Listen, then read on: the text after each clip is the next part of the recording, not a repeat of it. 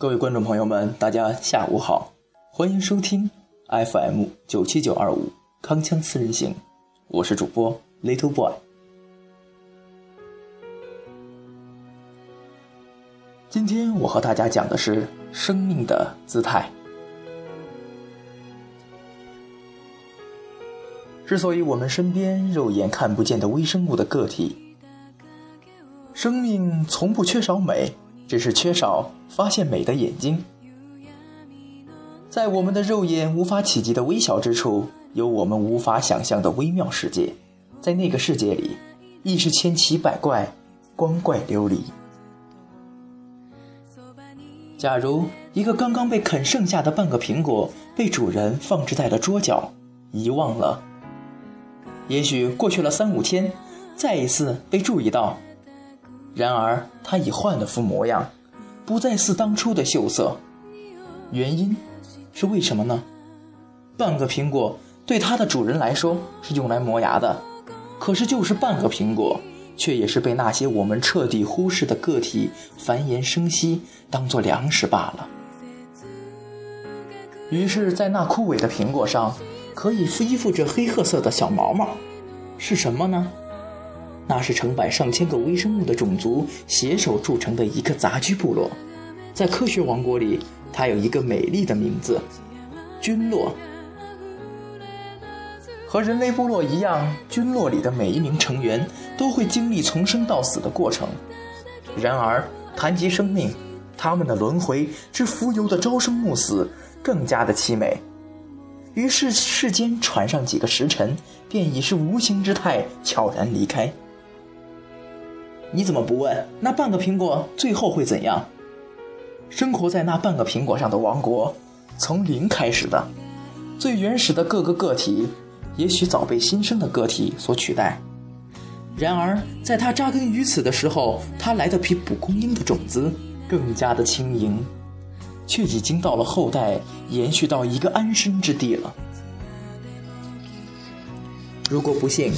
主人将那半个苹果彻彻底底地抛在脑后，那么也许半月之后还能隐约地看到那半个苹果锈色当年的形状；也许三两个月之后，就只能在桌子上的原位置看到一堆黑泥了。再后来，曾经在半个苹果上风光一时的君落王国，彻底的彻底消失了。与那一滩黑泥自成一体。到了这里，你就应该明白为什么俗话说“落红不是无情物，化作春泥更护花”了吧？那些存在于我们身边、看不见摸不着的生命，在许多时候看人是可恶之极，甚至有些人谈君色变。但是事实上，他们并没有那么的可怕。反而是因为他们，我们人类的生活才会如此这般的丰富多彩。虽然微生物当中有一些并非善类，但不可否认，它们于世界与人类的重要性是不可比拟的。不夸张地说，人类发展至今所有的成就，应该有他们的一半功劳，因为他们把一切人类当作垃圾的物质作为生命的食粮，消耗殆尽。才让我们地球的更加美丽，更加的富饶，而且他们是我们美丽的清道夫，因为他们偷尝人类珍藏起来的粮食，才意外的将这些转变为更美味的美食。比如北方的泡菜，南方的火腿儿，再比如女生最爱的酸奶，宴会的搭档美酒，他们是天生的美食大师啊。因为他们，是他们小小的身躯，瞬间的生命，却依然努力在活出自己的姿态。地球上的任何一种生物，即使是最简单的我们感知不到的微生物，都带着自己的使命来到这个世界上，都在为这个丰富多彩的世界添上自己的一笔。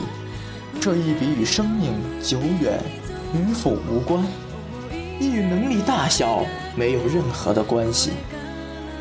每一个个体都各自有各自的轨迹，但愿每一个个体都如那些认真活在自己轨迹上的那些微生物，在自己的世界里活出自己的姿态，让世界更加的出彩吧。